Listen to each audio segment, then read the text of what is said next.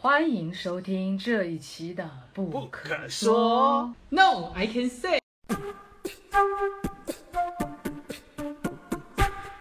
干了会不会太长啊？某个部分来讲，是对我们的生存教育有瑕疵。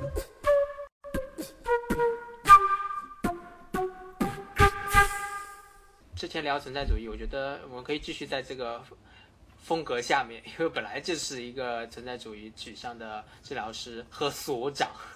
但是在这里开始想聊聊所长，哎，这个林所长，林所长，请问你的智商所这个点心语是何时举办的呀？开何时办起的？对，何时开始经营的？点心语心理咨商所其实是那个呃点亮心灯心理咨商所的一个分所啦，哦，那可能啊对大陆那边的对对对对听听众可能不那么熟悉。那对，呃，点亮心灯其实是台北市的另外一间智商所智商所这样子，然后老板是那个李训伟心理师这样子。对，然后那因为我们因为那边的一个个案量的一个状况，还有一个等于是想要在扩扩充整个营业的状态，所以就呃成立了点心与心理智商所。那台湾的医事法规跟医疗院所法规是就是根据一个负责人一个负责人不能是同时是两间医疗单位的负责人，然后然后然后再加上因为我们整个合作过程还蛮愉快的，所以他其实就有询问我愿不愿意过来协助。嗯，这个这个智商所的一个呃营运这样子，或者是对一个呃心理师的一个协助这样子，所以就过来哦，等于是就算是一个合作啦。嗯所以客观来说，它不是我自己 开的智商所，简单说是这样。对，澄清一下。这是点系列点系列的第二个对智商所对对是吧？对对点系列对对对对。这熊哥李训伟，熊哥之前我也参加他的团督嘛，也邀请过他来上我们的 podcast。那正好那个我们约的时间，那时候正好有事情错过，所以还没有上。其实之前有邀也有邀请到过他，下次希望能再把他拉过来。呃，但、嗯呃，那那关于点亮心灯，我好像了解一些，好像是二零一七年才成立的吧？也对对二零一七年才成立，对，短短短短几年间就开了第二家，就是生意火到爆，真的是呃非常棒，非常令人羡慕。所以我和张怡就很很很想，嗯，对啊，或者说呃，请博聪可不可以分享一些关于资商所的经营啊，或者关于这个行业的一些观察？当然，我觉得也可以呃分享给大陆的朋友，或者分享给台湾的。呃，朋友也好，对，因为我其实对对于大陆朋友呢，其实不太了解，在台湾开智商所，它有多么严格的一些规定，那你也可以分享一些。这里面其实有蛮多细节的哈。然后我就我就我知道的部分，跟我目前想到的部分，先做一点说明这样子哈。然后我觉得智商所的呃开这件事情，它第一个部分当然就是涉及到一个营运的问题哈。到一个智商所呃能不能生存，先不要讲能不能赚钱，我，能不能生存。那但实际上这就涉及到一个很大的问题，就是那你今天一个智商所去开，你到底开这个智商所，你如何去维持它的营运这样子？那呃，以台湾来说哈，其实呃早几年其实蛮多智商所的营运其实是依靠所谓的一些政府方案类型的一些个案，比方我们政府可能，呃比方政府会有一些什么自杀防治的个案啊，哦需要有一些智商所来承办那些相关的业务啊。或者是一些家庭暴力的需要做亲子咨询的，那那个呃政府机关没有这样的嗯协助者，所以他们就会外包给就是所谓的专业的智商所，所以就会有一些智商所就会去承接这个方案。那我另外知道，其实台湾早期有一些职场所，其实他们本身其实是那时候有一些嗯，可能是比较像基金会、财团法人基金会，像是公益事业这样子，他们觉得这个东西是这个社会有需要，但是营运。呃，目前看起来赚不了钱，就是还没有办法生存，所以他们愿意每年拨出一笔钱来支持一个智商所的营运这样子。所以这些其实，嗯，客观上来说，就整个台面上来讲，其实蛮多智商所它生存的方式其实不尽不尽相同啊。然后我也需要说实话，台台湾其实有一些老牌的智商所，如果你要问他们一年赚多少钱，他们可能还在。还他们的状态是，他们其实没有在想这件事，他们是维持在一个呃原有的一个基金会的补助的情况下在做营运，所以他们就没有思考他们要不要赚钱。对，所以就我只能说，所以光是职场所的营运这件事情，就是有各种，不同的经营策略。那像我我我认识还有一些智商所，其实像合并出版社，台湾大家就蛮熟悉的哦，有一些出有一些智商所是有他们的出版企业的这样子，然后有一些智商所，他们其实是以教育推广为主，好，所以他们也会承接一些政府方案，做一些入校的教育跟推广。好，所以其实我觉得这个部分其实是很，我觉得是要回到一个所谓成立智商所的人是什么让你想要成立智商所？那进到这个市市场里面，你想要站在什么位置去呃经营这样的一个事业这样子？对，然后其实以那当然这几年因为嗯台湾这边其实愿意使用付费智商的资的人人口数是增加的，但其实我们也发现，其实你知道南北文化落差蛮大的。以高雄来说，我有朋友在高雄，他们就发现高雄的自费案真的是门可罗雀，其实不太多，嗯，然后大部分还是哦还是要靠政府方案过生活。那台北这几年就是雨后春笋，就是各种都有。然后所以智商所，甚至台北这边还会有一些智商所，他们的定位不同，比方他们就是打高高呃，就是高收入族群，或者是高哦，高端高社经地位这样子。对，所以其实也蛮有趣的。我有认，所以他们的那个门面啊，或者宣传啊，或推广啊，其实就都是往那个，就是会往那个面向转这样子。对，然后也会有人觉得比较关注或评价的市场，就是希望。我必须说，这个其实还是跟心理师有关。就是我们其实大家也了解，我心理师的定价跟心理师的能力不见得成直接相关然后 这个是，嗯就是我心理师的和外貌定相关，外价其实很貌相关。这 我不知道，但就是我们其实是自由心证这样子哦，就是你觉得你想要收多少钱这样子。那所以我觉得这回到一个蛮有趣的现象，就是心理师这个行业啦，说起来蛮自由的啦。哦，然后你如果要顺着存在主义，那就真的是你要去思考，你是什么要让你成为一个心理师，是什么让你觉得你要开一间智商所？你在这条道路上，你到底想要追求的跟得到的是什么？老实说，我自己的觉，我自己自己进来帮忙协助经经营一间智商所的想法就是，如果没有太有理想性啊，单纯要赚钱，其实我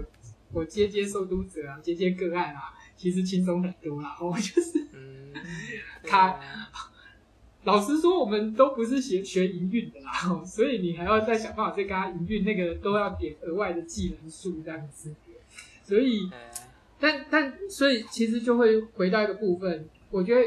一定要先思考到底是什么让你觉得你想要经营一间智商所，然后目前在这个市场上有这么多的智商所，你要从哪个点去介入去思考经营这件事情？我觉得这大概是第一个会需要去问的这样子。嗯，台湾的市场雨后春笋般开始，呃，同样也是刚才其实博通分享之后，其实也是很明显一点，就是它已经开始有一些细分领域出现了，这这真的是很不错。呃，但但但我真的不知道，他才这几年才是就就是对台北来说也是这几年才开始付呃自己付费的越来越多，哦，是这样啊，我我以为已经嗯十几年都这样，就是我以为张仪实习的那个怀仁这个百年历史的嗯。智商所，从来就是自负盈亏，那看起来他有可基金会啊，啊，他有基金会啊，还有很多张张仪 OK，张仪自己说，怀怀仁那个地点 在台北市的正中央，台北火车站，大家可以上网去查那里一平多少钱，那里光是地价就不是心理师赚得回来的，心理师真的赚不起。啊，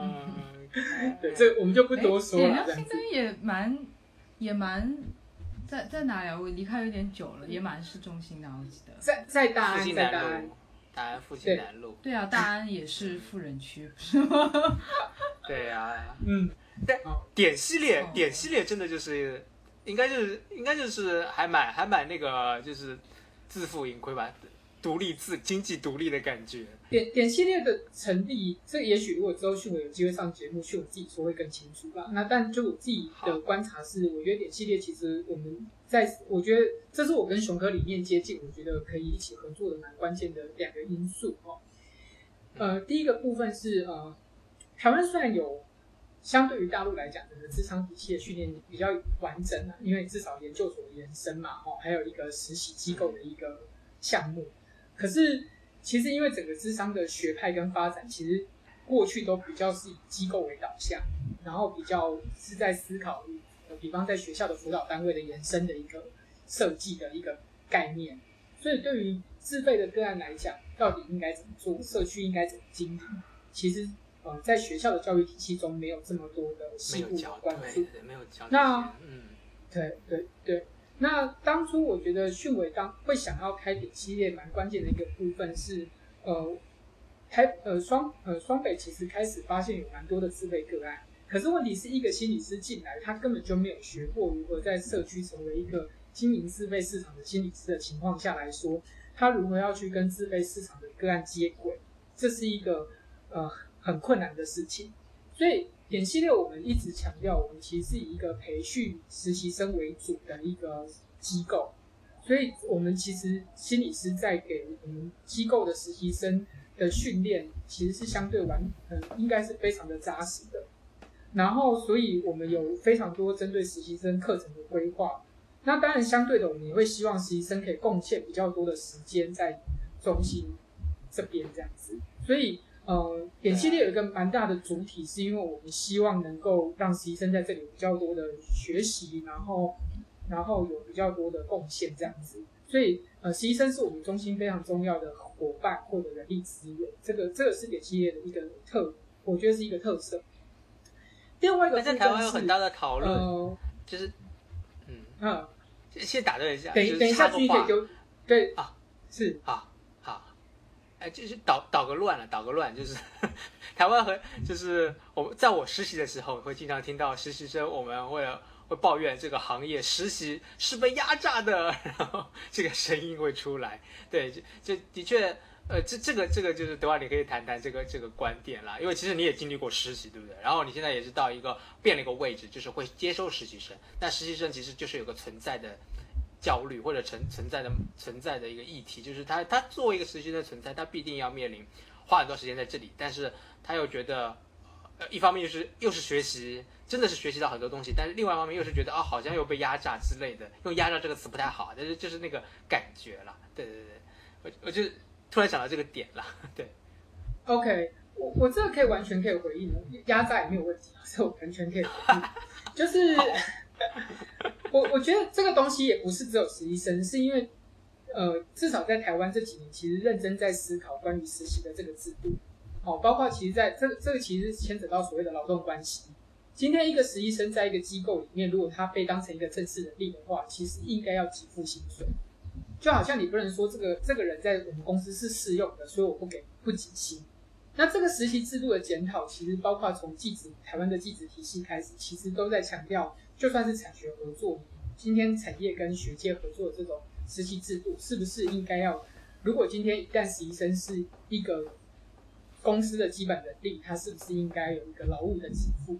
我觉得这个实习的问题应该是从这边开始的。哦，那包括台湾也有很多其实研究生帮教授接案子啊，然后然后帮教授做了一堆研究，花了很多时间，可是一个月的钱其实没有很多。这些所谓实习的东西，其实这几年都热热有非常多的讨论，包括实习老师是不是应该要给薪啊，实习医生是不是要给薪啊，这些其实我觉得是整个呃劳动市场的一个关于劳务给付的一个思维。我我想把这个东西从智商界先生往外拉，对，那。那我个人认同是，假设今天在一个不够资源的情况下，我们确实应该要给予相对应的资源。但现在比较难的，我还是要需要说实话哈。以以以至少以我们中心来讲，呃，成本我不知道方不方说，但是我必须要跟你说实话。其实一个呃，其实我我只能说，其实一个职场所在台北市，其实要赚钱非常的没有那么容易。其实它真的没有那么容易，就算目前资费市场是，对，其实是没有那么容易。那所以我们我觉得在点亮我们的点系列，我们的做法其实是，如果我们今天真的要只给付实习生相对应的劳务资金，基本上智商所是不用开的，这个可以直接就是 我们就可以直接解散这样子，因为是一定无法逾的。我们可以直接说，一定中其实智商所是赔钱的，对，就是赚不了钱。那那我们唯一能够做的事情是，我们在给实习生的福利跟服务，包括教育训练的东西，如果这是你要的，我们其实愿意给。然后，所以不是压榨实习生而已，我自己都觉得心理师有时候也被压榨。我们家实习生很爱熬我开课，我帮我们家实实习生开课，他们也没有付过我钱啊，对不对？就是我我觉得就是我我觉得我们如果机构如果？嗯如果你要用很资本的概念去算这个钱，就很麻烦啦，这样子。然后我觉得我们的心态比较是我们一起把这件事情做好，所以你们需要一些额外的资源，需要协助，那我们就来看看怎么一起帮你们做好。举举例来说，我今天一个中心，我今天今天新个今天实习生找有事情找我帮忙，或者是有临时有事情要找我讨论，其实可能是都是额外的督导时间，这些东西不，我们也没有跟实习生收钱啊。对对，然后我们中心的督导费用其实是、哦我们在中心接督导的费用是中心给付的，但是超过的时间，这个其实中心也不会再另外付钱。但我们其实一开始就进到这个智商所的时候，我们心理师进到这个智商所的时候，其实我们就已经都是谈清楚的，就是我们其实是理解。那所以等于是我们认同这样的一个经营理念。我们我我觉得，与其说压榨，不如说我们其实一开始就讲清楚，它就是这样。那如果你认同这样的理念，你愿意在这样的情况下一起付出，你你用交换也好啦，就是交换也好啦，就是你觉得你想要得到这些东西，然后你愿意付出这相对应的成本，我觉得其实就就就是这样。嗯那所以呃，你如果说嗯，这个这个企业真的，呃，这个这个产业真的在蓬勃发展一点，是不是考虑来发个钱给实习生？我也觉得 OK 啊，应该也没有不行啊。但现在问题就是，这个这个这个这个呃，达成达成 working 这样，你就是没办法，就没办法啦。对，基本上就是这样。对其其实我觉得中中心的还是带着公中心的营运成本就在，我说实话，中心的营营运成本大概就就差在一个或两个全职人力的人事费上面而已啦，就只有这么多而已啦，就根本基本上就这样。那你中心你还有那个什么一些设备的汰旧换新什么之类的，那个也都是都都都是支出啊。所以我刚开头就说，你今天真的要做智商所，你就要想清楚你的目标是什么。那我们很清楚，双北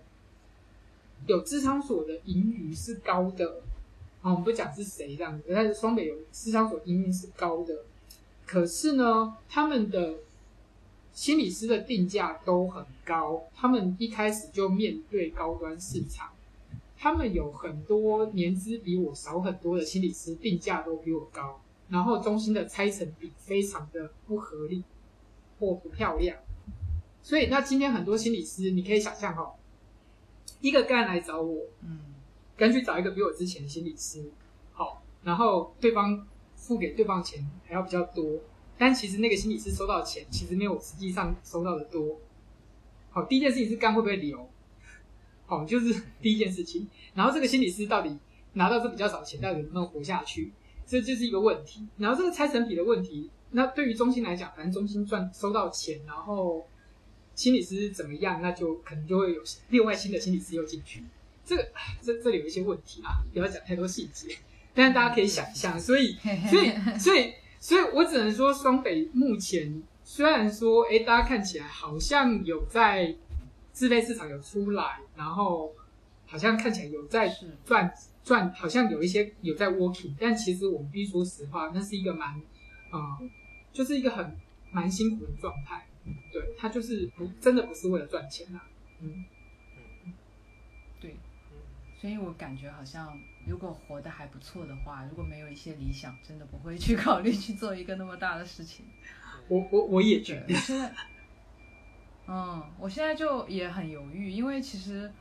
我我其实后来想了一下，其实开机构是一个很广的概念，就是我比如说我做一个个人工作室，然后我只跟小范围的一些熟悉的咨询师合作，然后我邀请他们来开一些课什么的，这是这只是一个工作室，然后我在里面办一些团体，或者是呃可以跟熟悉的人合作这样子。但他就是没有到说要雇咨询、咨商心理师，然后跟他们拆成的这个地步嘛，就只是租场地。现在大呃大陆很多咨商师他就是这样，但很多也活不下去。然后做的大的那些基本上都是有很硬的后台，比如说他是高校的老师开的，或者是他的创办人本来媒体的资源就特别大，就读者特别多，然后。嗯，比如这边武志红嘛，就是他开了很多的分店，各个城市，所以，所以其实就是蛮矛盾的，而且外加我现在自己接案，其实蛮蛮自在的，而且就是我合作的国际学校或者是那个线上平台，它基本上不抽成，所以嗯，就是整个状态，如果要打破，就是要多做很多的事情，但是好处就是可能会有自己的场地，并且并且可以做一些自己想做的事情。嗯，对。哎，我想问博聪，你觉得就是承担了哪些责任，在做了一个机构的负责人之后，其实压力大吗？会？我我觉得主要，如果回到我个人身上，我觉得其实是两件事情在思考。第一个部分，其实就像我刚刚说的，其实我认同迅雷在说的，我们对于实习生的训练，尤其是自备的这个市场的整个接轨，其实是是有一些缺乏的。然后。所以今我觉得这里今天如果今天一个心理师他的训练比较，其实我们可以了解哦，非自费的个案跟自费的个案基本上是两种长得不太一样的个案，他们包括他们的治疗的动力、父亲的意愿，或者是你如何把他留下来的那个内在的状态是不同的。对，所以他们其实在接触的过程中会一些落差。那这个东西如何让要做自费市场的心理师？嗯，能够得到相对应的训练，然后我觉得这也是给个案一个相对应的服务。就讲讲讲句白话一点，今天心理治疗随便至少在台湾可能是台币两千块起跳，哦，这是一般性的。那更贵的就不用说。那对于一般收入的人来说，这其实不是一笔小的支出。那我今天鼓起勇气去寻求一个自费的心理师之后，发现我好像没有办法得到我要的东西。于是就会觉得这个东西好像不是他适合的，但搞不好是这个心理师不适合。我我们会觉得这里其实是，我个人有时候会觉得这里会有一点可惜，或有点伦理议题吧。所以对于我来讲，一个教育跟训练的精神，还是一个其实非常呃 care 跟在乎的事情这样子。那另外一个比较可能是属于个人的部分，其实今天或多或少可以听到。我我一直觉得心理师最关系。我觉得我一直认为，一个心理师最需要关注的事情是如何把治疗做好，把个案接好，然后好好的跟你的个案建立关系，让你个案得到他需要的协助。但其实，因为现在大家很多时候有很多的，我不太确定，因为每个人生存的方式不一样哈。但其实，我就我在我个人的观点哈，就是蛮多人会因为呃呃，就是会花蛮多的力气在做这件事情以外的事情哈。比方，呃，出书或者是拍影片，或者是宣传相关的。那但是我我觉得这些东西也很好，这这个东西都没有不好。如果你的能力足够，你在这部分有一些想要说的，想要跟大众让大众去知道的，在某一些理想性上，我觉得做这些事情其实都很好，推广本身是一件好的事情。但如果你是为了说你很担心你没有名气，人家不会找你，所以你需要透过这些方式去经营你的名气，去扩充扩充你的，就是啊，我出过一本书，所以我好像比较厉害的。我觉得这出发点的问题了，对我来讲这是出发点的问题的情况下来讲，我觉得某个部分来讲，我们是被我们的生存教育给卡死的。那这个时候，其实我我觉得对于个案来讲，不见得是件好事。当你心理师在面对个案这么强烈的生存焦虑的时候，对，那那我觉得你应该先把自己的生存焦虑的部分先处理好。你用这样的状态去面对个案，我觉得对个案来讲也不影响。所以，呃，我刚跳到这个点，其实我刚刚就一开始就说，对我来讲，我一直在 care 的是怎么把个案照顾好。那但是你知道，就是有时候我觉得百花争鸣的时候，哈，众生喧哗，其实有时候有些新的心理师。或者我们家实习生就很常会问我，你知道，我有时候我的实习生还没毕业就要问我说：“你那个国聪，我是不是应该开始经营粉砖？我开始是不是要开始经营想我第一本书要写？我是不是要开始想我第一本书要写什么？我想说还要写什么？我我的我天哪！你你心理思考都还没拿到，你知道写什么书啦？这这就是当代，这这是当好像这就是当代心理师的存在焦虑。哎，我是不是应该是拥有一本书？我是不是应该有一些经营？我是不是怎么样怎么样？就是有一种存在的焦虑，这个行业这个职业是是是是，所以这是我另外一个个人的理想性是，因为我就没有粉团，我也不是出书，我觉得至少我想要让你看到，不好意思，我这样也是活得好好的，而且我现在很忙，就是就是就是我我觉，得就是很忙，就是对我我我想要告诉大家，其实在这条道路上，其实是有很多不同的生存方式啦。对，然后真的其实就是你好好的把工作做好，其实个案就会来，事情就会来，然后我们就是认真的做我们想做的事。当然，你如果真的做了一个段落，你觉得你有一些在这个领域新的发展，或者是你很想跟大众分享的东西，你要出一本书去让更多人了解这件事情，我觉得那是一件非常好的事。但它不应该，我我我对我来说，那个不应该变成某一种存在焦虑的展现。我我我我我觉得这有一点对我来说，在我们这一行来讲，我我会觉得有点本末倒置啦。对，这这我个人的，这我个人的观点。对，所以大概是这两个点会让我觉得哦，其实是我其实是我大概是我最常谈的。对，嗯，我我觉得就是我对我来说，我的思考是，就是我现在案量是够的，而且基本上是超的，然后我也其实已经不太能够接新案了，但然后而且我的生存状态是我先暂时住在我机构接案的那个场地的旁边，就隔壁走路五分钟，这样我晚上十点结束，我回来很方便。就我觉得我的生存 状态已经为了呃这个工作去围绕，但是但是其实我心里一直是想的是说，其实现在市场这边很鱼龙混杂嘛，就是有很多乱七八糟的这种东西，然后嗯、但是要做大的，我其实觉得很累，然后也没有好像没有那个心力去做。那如果做个人工作室的话，嗯。呃，倒是比较轻松，但是也要去考虑，其实就是像博松说的，其实我在看说哪些课程可以合作的时候，因为在这边会认识一些心理师，就会在想，那我怎么去筛选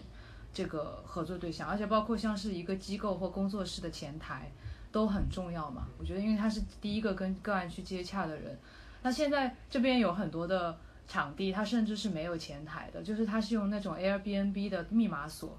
就是来访到了，可能咨商师就是每个人一间，然后他就负责他那一间的接洽，所以我觉得就是 有太多的形式，然后嗯，但我比较确定我自己要做的是什么，只是我我就是做的时候，我又会考虑很多东西，然后觉得挺麻烦的，就是这嗯样，可能是对，真的要思考清楚为什么要一个从个体独立职业变成一个要经营一个资商所吧？可能因为刚才两位谈到的时候，我就在想，对，真的有很多目的耶，好像呃，刚才凯妹谈到的张呃张毅提到的一个点就是，哎，一个资商所如果有的话，它好像有一个系统，有一个系统和你合作工作。有行政啊啊，有一些协作的工作，好像这也可以帮助我们的工作本身。那另外一方面，可能也有也有人是为了哎，我要去更呃赚更多的钱，或者说嗯有一个更大的事业等等，对，好像不同的目的吧。那也像就像博松这样，博松这样变成一个经营者，可能只是因为哎遇到一个呃志同道合的朋友，然后朋友说有需要，哎那就那就试试看，好像就是边边走边瞧，然后也很顺其自然，都要不同的需求。这样的朋友，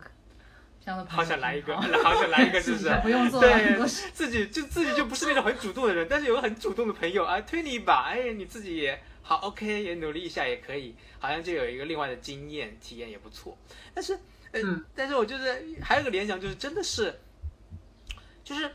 我我刚进入这个行业的时候，就很多老师都告诉你，哎，你这个你要想清楚为什么来这个行业啊，这个行业我们不赚钱的啊。即使你即使你很有有很多个案，哎，即使你真的变得很厉害，你可能也只是一个中产阶级啊，你真的是赚不了什么钱的。不断的被提醒这件事情，好像这就是一个行业宿命，或者是这个职业宿命，它是一种，好像就是我们不管是咨心心理师也好，或者咨商所也好，你就是有一个终极的终极的存在议题，那就是没钱，没钱，呃这个，对对。本来就不是能够暴对富的行业然然后然后有些人可能会因为要回避这种终极议题，他就回避这个这个这个行业的终极议题，就是没钱的议题，你就会去不断的去努力，不断的呃内卷，不断的去参加课程，不断的把自己时间填得很满很满，或者想要做什么更大的，好像就是在，好像好像是不太能够接受这个，或者说这就是我假设就是联想一下，这可能也是个存在终极议题，他可能就是在回避，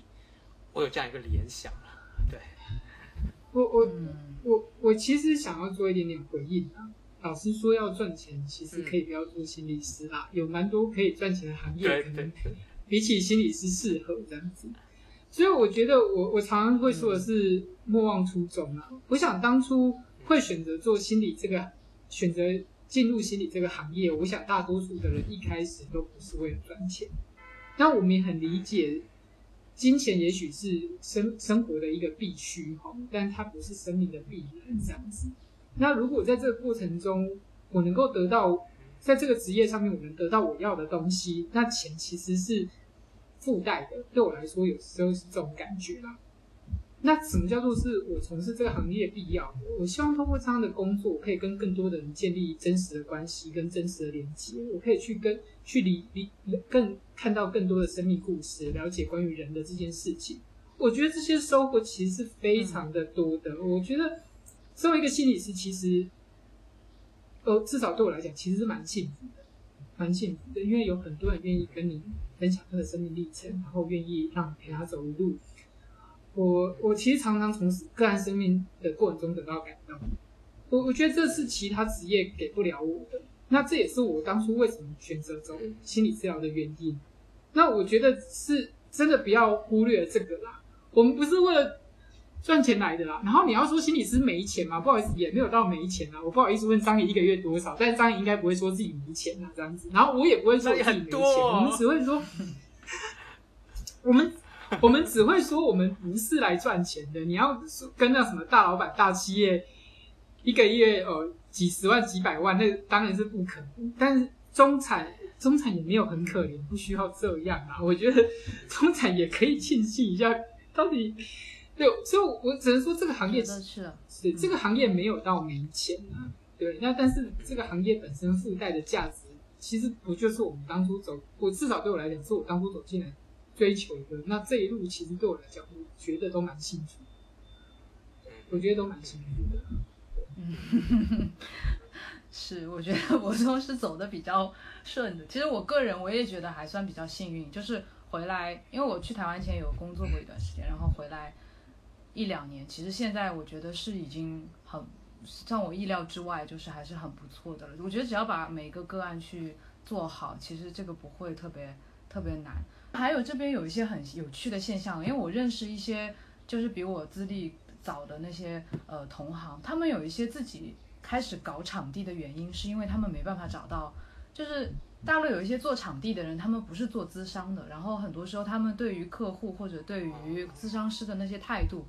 是不是像台湾那样，就是可能很生硬，然后甚至是，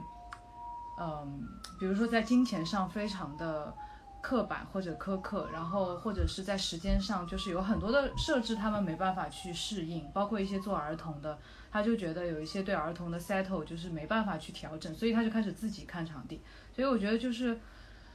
就是嗯，对，这可能也是一个咨商师他需要思考清楚他做这个事的原因，然后是 for for 个案，或者是他自己想多做一些，因为我自己就很想带团体，我很喜欢带团体，然后。我是很希望有那个社群的感觉，就是在这个机构，大家可以来这里，呃，定期参加一些沙龙，然后也许就是个案不单可以参加个体治疗，因为大陆很少有团体嘛，就是他可以有一个地方，他有一些呃专业的心理活动，他可以，嗯，就是可能要回到他自己为什么要做这件事上，嗯。嗯，这样这样的感觉，嗯是，OK，对，好，好，我觉得这这个真的是。呃，这些这些因素我觉得都很重要，这些因素都很重要。然后，呃，我想呃，又硬 硬转话题，因为还有一个简单的话题就是关于 那个智障所，其实也有在承担着呃公益的作用。然后之前也提到了，其实呃博聪他们也在考虑了，能提供一些 training 啊、给到一些在学院中可能学不到的东西，也是在。我觉得这也不是为了钱，这真的是也是为了行业或者为了个一个理想吧。那那包括我看到的点系列其实现在在推出一个呃 PGY 的课程，Post Graduate Year 的 Training 是吗？然后不知道博松这个 Training 是会也会参与训练吗？嗯，就是哦我其实这个东西我还蛮好奇的，嗯嗯，就是他的就是你你会对你会怎么就假设现在你真的有人，但是可能性比较少，但是如如果有一些啊、就是愿意支持我们不可说的，可能会来听一下。但是如果你会跟他们介绍你这个 PGY 的 training 的课程，你觉得它的它这个亮点会是什么呢？或者你们作为一个 trainer 的位置，其实你你你你关注的那个最重要的点是什么呢？呃，我我觉得就是点击我们做这个东西，其实是跟我们之前在跟旭伟当初成立智商所的想法是一脉相承啊。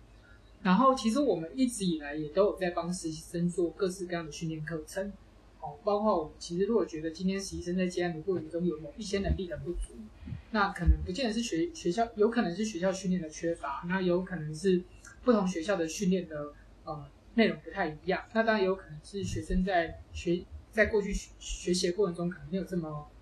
清楚，因为有时候有些东西搭配实务经验之后会有一些不同的感觉，这样子，所以我们本来就是会帮我们的实习生安排蛮多的训练课程，然后根据他们的需求。那呃，我觉得呃那时候我们会开始做 PGY 这个东西，主要是因为这几年，就像刚刚其实君有提到嘛，点点系列大概二零一七年成立之后，经过了几年，我们大概观察到，其实实习生普遍大概哪一些东西，其实需要可能是在学校训练完再出来社区的时候不太够的部分，我们大概普遍发现有一些内容是不太够的，所以我们就想说，那干脆我们就是统一把这些课程做一个规划，然后在一年的实习过程中，让呃实习生有机会都接触到或都学到。好，所以这个大概是当初 PGY 课程的一些呃人有这样子。呃那，这些不太够的，呃，就这些不太够的，然后如果你们观察到有需要的，这可以呃可以典比比较典型的是什么呢？可以举个例子吗？呃或者说嗯一个总结吗？呃，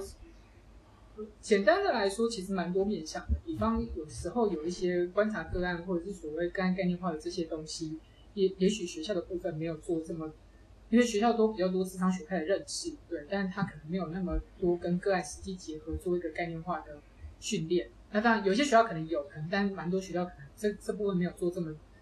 呃精准这么多的训练，所以个案概念化部分是一个可能会有的一个部分。那另外一个部分，像一般的危机处理的部分，那因为像很多学校不见得有开所谓危机处理的课程，它有就算有，它也可能是在一个选修的课程里面。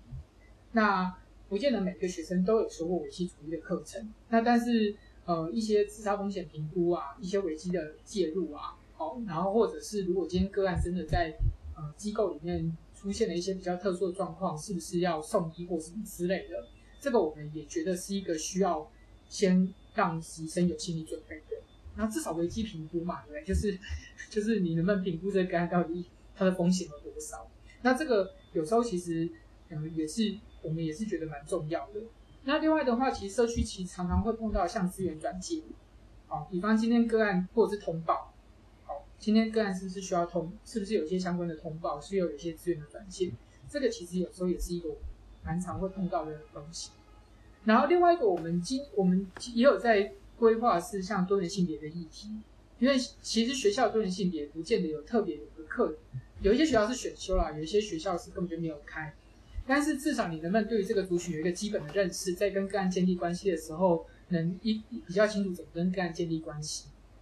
所以大概大概就是这些。嗯你说这些课程可能，诶，学校有一些学校可能会看，因为像张怡跟君毅在台湾都受过训练嘛。那可是因为这些都不见得是学校的必修，他可能有的是学校是放在选修，但是学生不一定都会选。可是问题是，如果你没有修，你完全没有概念，你真的做个案的时候，其实又很奇怪这样子。所以我们就会把这些东西放到 PGY 的里面去，大概是这简单说是这样。啊，创伤也有啦，对，像这些东西，嗯，嗯。嗯。嗯嗯，哎，真的是完整很多呀。这边就是很缺这些系统以及就是学历后的教育的。对，就继续继续教育，在嗯。中国大陆其实更多的是流派型的，但其实继续教育就像 PGY 这样的课程，它是更呃连接到实物，对，呃什么一体型，我我觉我觉得嗯实物中的议题。啊对我我觉得其实实物中的议题那种，嗯对我我我我其实因为我这几年有接受一些大陆的受读者嘛，然后其实确实有蛮多，我觉得都是嗯可能是心理系毕业后来拿到心理师执照，然后就是在上一些学派的课程。可是我真的会觉得大家对于议题的掌握度是偏低的。像我刚刚刚想到像创伤嘛，然后像有时候多元性别，然后还有像生涯，这也是一个很常见的议题啊。好，亲子关系，这也是一个很常见的议题，这样子。但但是我觉得，嗯就是在学派的训练里面，有时候跟议题又有一点脱钩，这样子。那当然，这两个都是切入的角度啦，但如何找到一个观看的平衡，我觉得其实有时候你还是需要有一些介入的策略，或者一些思考的思考的切入点。对，当我在思考所谓亲子关系的时候，或当我在思考多元性别议题的时候，我要怎么去思考这个议题？那学派训练再进来，我觉得它会比较完整。对，所以其其我们比较像是议题型的东西嗯做。嗯嗯，是的，是的。我就想到，像我前阵子，做这些事情的好难哦。我我就想到我前阵子有个受读者，他的个案就在我们俗称的亲密关系暴力里面这样子。对，然后我就跟他督导督导之后，我就开始跟他解释亲密关系暴力跟暴力循环的理念。然后他就说：“哎、他们完全没有上过类似的东西。然后我就想，嗯对，如果都在上学派的东西，好像这种就会就会没有。然后，唉对就对对，是我中的，嗯，嗯确实是是，这个很需要的。其实。我之前上那个台湾的那个同治元年的那个呃多元文化咨商的那个课嘛，我跟雅雅琪一起上，然后后来回来之后，我就发现大陆这边很多人也会说自己是 LGBT 友善心理师，但是其实他们的友善概念就是说我可以接受我的朋友是这样子，但是他没有相关的咨商的这方面的一些具体议题的了解，所以确实这些都很重要，我觉得在实务里，嗯嗯嗯，对，嗯，哎，我们都都值得拥有 PGY 的课程啊。对，我就觉得做这些事好好好好好好花时间精力哦，就是 要兜起这么大一件事情，真的是啊，很需要所以张怡，你还要还要还要往嗯往这方向发展吗？慎重考虑啊，啊，慎重考虑啊。对，责责任和自由是一个一是一一体两面啊。呃，我我应该先从嗯嗯，嗯，嗯还是先做一个工作室吧，就是做找有个场地就好了。嗯。我我觉得那我们今天对，呃，嗯。我觉得训伟这边其实因为我们有蛮多心理师，有不同的专业，我们大家一起做嘛，所以也不是一个人在做这样子。然后，其实如果张仪的话，我就会觉得，也许我们就都先关注我们自己觉得重要的事情，然后先把它做好，然后有机会就建立连接跟合作。我觉得有时候也真的就滚动式调整吧，边走边看。对是。对，我也觉得就张毅有在做这件事情啊，好像回来毕竟人生还有很多呃各种各样的个案，也是各种各样的。嗯，回到上海之后，张毅也不停我是说你到上海之后也是在不断的去建立各种同行之间的连接，对吧？这好像真的也是蛮重要的，一个同才支持的一个系统，对于对于心理师来说真的也是很重要。嗯不管你们是不是要一起一起呃做事情，或者是说只是一起互相支持，对。好，嗯，就搜，对，就是做好自己工作，然后顺便了解一下这边的生态，搜寻一下。好，那我们今天就谢谢博聪和我们聊了这么久。不会跟你们聊天蛮愉快的，还蛮好玩。博聪好健谈，啊然后觉得是很健谈对的，对，在这种很好聊。嗯，很多很很多话很多说，很爱碎念。没有没有，我们喜欢，我们喜欢很畅谈，所以我也觉得，对对，就是对话中，对话中能够就是好像拓展很多对于这两个方面的这两个主题的一些理解吧。嗯嗯嗯，所以可以把博聪的呃邮箱放到我们的介绍里吗？嗨或许有人想找你督导，虽然你很忙，呃，还是你觉得现在是不要放？呃呃，可以可可以放，然后我会试着回回看。好，你放心了，我们的播客很少人听了，我们我们的播客是没很没有名气的，没关系，没 没有多少人会听到。对也不用不用紧张。我我我个人其实是欢迎别人跟我就是建立一些连接，认识一些人，我觉得都蛮好的啦。对，那只是就是时间上，我反正就用可以有的时间去互相合作嘛。对，我觉得就这样好，每个人做可以做的事。好呀，嗯好呀，好呀。那那那那记得记得呃，和博素发邮件的时候说从不可说过来的哦，然后从我们的 podcast 的不可说过来找到博聪的是吧？博聪，然后给他打一个九点九九折啊 之类的，也是种福利。啊，开个玩笑，开个玩笑。嗯，其实真的蛮蛮就就是蛮希望可以就是，呃，因为我也经常有人问我有没有推荐的督导什么的，就是我也很想多一些可以推荐的名单，所以我觉得就是也许在这样的对谈中，可以大家如果对存在主义感兴趣的话，然后也希望找到一个就是在自己生涯上引路的这样一个嗯前辈或者是督导的角色是。真的值得考虑。嗯，虽然虽然这条道路上就是